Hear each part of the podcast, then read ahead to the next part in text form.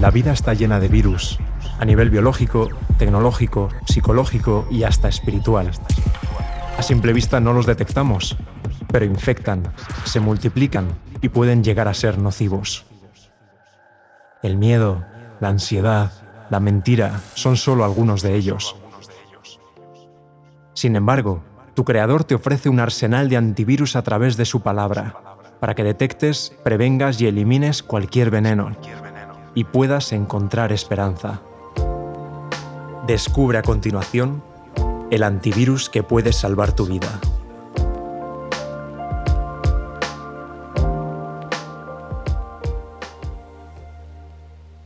Sabiduría por Miguel Ángel Roch.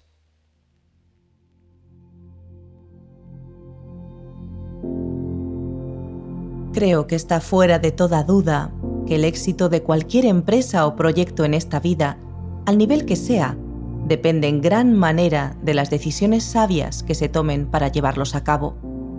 Pero eso implica también que hace falta tener previamente la sabiduría adecuada para tomar decisiones sabias y correctas. Dice el refranero que el saber no ocupa lugar y es muy útil para desenvolverse en la vida. El libro de Job dice que la sabiduría vale más que las piedras preciosas. Salomón, una persona que reflexionó y escribió mucho sobre la sabiduría, dice que tiene un valor superior al oro y que una de las preocupaciones más importantes que debe tener el ser humano ha de ser la de adquirir sabiduría. Que el saber es importante, que la sabiduría es necesaria, y más en los tiempos en que vivimos, esto es algo en lo que creo todos estamos de acuerdo. Ahora bien, ¿qué tipo de sabiduría nos conviene adquirir? ¿Cuántas clases de sabiduría hay? ¿Puede ser la sabiduría un antivirus ante las muchas clases de virus que nos atacan como personas, como sociedad y como iglesia? Dos clases de sabiduría. 1. La sabiduría que procede del mundo. La palabra de Dios nos refiere dos clases de sabiduría. El apóstol Santiago nos habla de la sabiduría que viene de lo alto y el apóstol Pablo menciona la sabiduría de este mundo. En realidad, la única sabiduría reconocida por el cielo es la que viene de lo alto, porque la sabiduría de este mundo es insensatez ante Dios. Veamos algunos ejemplos en la Biblia de personas que adquirieron sabiduría humana. Moisés. La vida de Moisés es un buen ejemplo para constatar la diferencia entre las dos clases de sabiduría. Durante 12 años, Moisés fue educado por su madre, la cual le enseñó una serie de lecciones oportunas en armonía con la verdadera sabiduría. Pero después, Moisés fue al palacio real y allí aprendió toda la sabiduría de los egipcios. Moisés recibió en Egipto una educación cívica y militar esmeradísima, tal y como le correspondía a un futuro aspirante a los más altos cargos del imperio egipcio. Debido a esa educación, el texto de Hechos nos dice que era poderoso en palabras y obras. Durante 28 años, Moisés recibió este tipo de educación, y sin embargo, esta no fue suficiente para realizar la gran misión de su vida, dirigir al pueblo de Israel. Moisés tuvo que pasar más de 40 años en las desoladas tierras de Madián, para que en la soledad de aquellos desiertos aprendiera algunas lecciones de parte de Dios que necesitaba. Y tal vez para desaprender algunas falsas enseñanzas que había aprendido en Egipto. Solamente la sabiduría de lo alto podía preparar a Moisés para el llamado que Dios le hizo. No todo lo aprendido en Egipto debió ser negativo, pero desde luego no era suficiente. Eva. Eva quería saber mucho. Quedó deslumbrada ante la posibilidad de ser tan sabia como el propio Dios. Pero en lugar de profundizar en la relación directa que ella y Adán mantenían directamente con Dios, buscaron la sabiduría en una fuente equivocada, lo cual trajo consigo la contaminación en la tierra por el virus del pecado y las desastrosas consecuencias que todos conocemos. los sabios de Babilonia. Bueno, los sabios de Babilonia, incluso los magos, astrólogos y encantadores, no pudieron revelar a Nabucodonosor su sueño y su interpretación. Fracasaron porque no tenían conexión con la fuente de la verdadera sabiduría. Daniel y sus compañeros, un caso muy distinto, estaban en contacto constante con el origen de la sabiduría divina. Su conexión con el Dios omnisapiente no solo salvó las vidas de los sabios de Babilonia, sino que sobre todo sirvió para glorificar el nombre del verdadero Dios.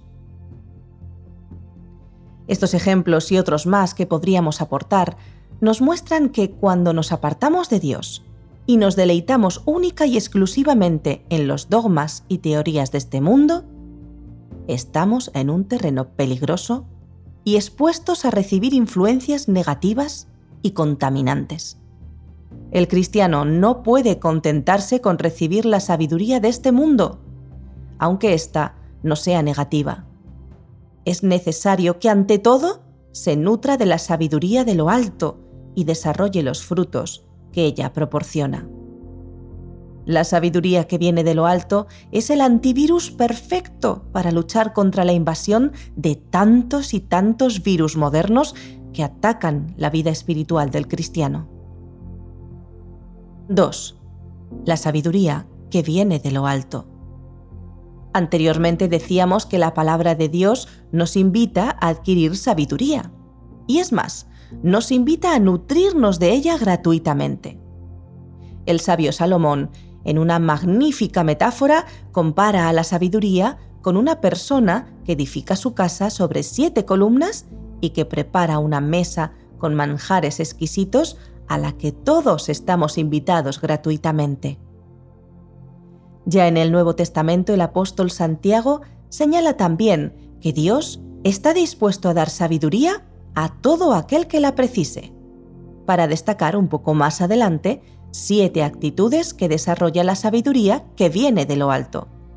Resultan muy curiosas las siete columnas sobre las que se asienta la casa de la sabiduría y las siete cualidades que tiene la sabiduría que viene de lo alto, siendo el número siete en la Biblia el número de la plenitud y la perfección, bien podríamos decir que la sabiduría y los frutos que ella produce son el antivirus más eficaz contra el virus de las visiones materialistas e interesadas de este mundo. Veamos brevemente las características de la sabiduría que viene de lo alto, siguiendo la descripción del apóstol Santiago. Pura, limpia. A menos que el estudiante reciba alimento mental puro, cabalmente limpio, de todo lo que llamamos educación superior, que está cargada de incredulidad, no puede conocer verdaderamente a Dios. Hoy hay todavía mucha gente que sigue alimentándose del árbol del conocimiento del bien y del mal. Por lo tanto, es importante que eliminemos todo engaño y toda falsedad de la instrucción y de la información que recibimos. El salmista declara, sumamente acrisolada es tu palabra. Puede comparársela a algo que ha pasado por la purificación del crisol. La sabiduría que acepta plenamente los principios de la palabra de Dios será pura, limpia y producirá caracteres inconmovibles en su lealtad a Dios. Al virus de la formación e información manipuladas se opone el antivirus de la pureza que produce la sabiduría de lo alto. Pacífica. La sabiduría de lo alto produce armonía y entendimiento entre los creyentes cristianos es imposible seguir a Cristo sin seguir la paz con todos. Frente al virus de las polémicas, las discordias, los enfrentamientos y las guerras, la sabiduría nos regala el antivirus de la paz. Jesús dijo, La paz os dejo, mi paz os doy, yo no os la doy como el mundo la da. Modesta. La ambición desmedida es una de las características de la filosofía de este mundo. Muchas personas solo piensan en subir y escalar, aunque ello sea a costa de pisotear los derechos de los demás. Frente al virus de la ambición y la codicia, la sabiduría de lo alto opone el antivirus de la modestia y la moderación. Pablo decía que en esta vida debemos vivir conforme a la mansedumbre y modestia de Cristo. benigna, dócil. Los cristianos siempre deben estar dispuestos a aprender y a ser obedientes. Un espíritu voluntarioso, con disposición a hacer el bien, les guía siempre. Frente al virus de la soberbia y la intransigencia, la sabiduría de lo alto opone el antivirus de la bondad y de la persuasión.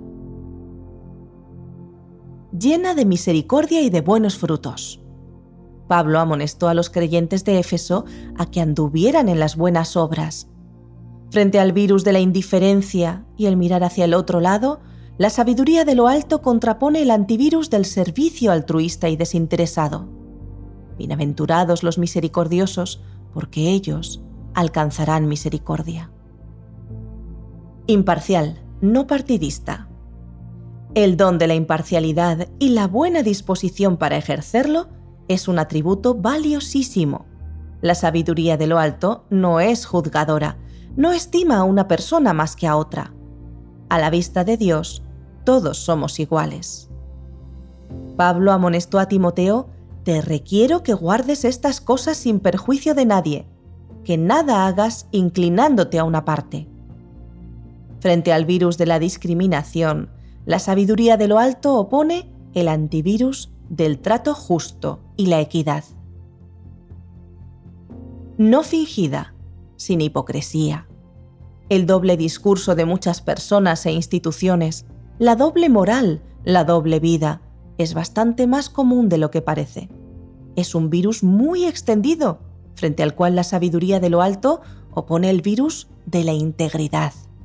No es nada fácil ser íntegros, pero con la ayuda de la sabiduría de lo alto es posible. Hoy, además de las pandemias sanitarias, los cristianos también tenemos que hacer frente a muchos virus de otra índole que pueden dañar gravemente nuestra salud espiritual y nuestra alma.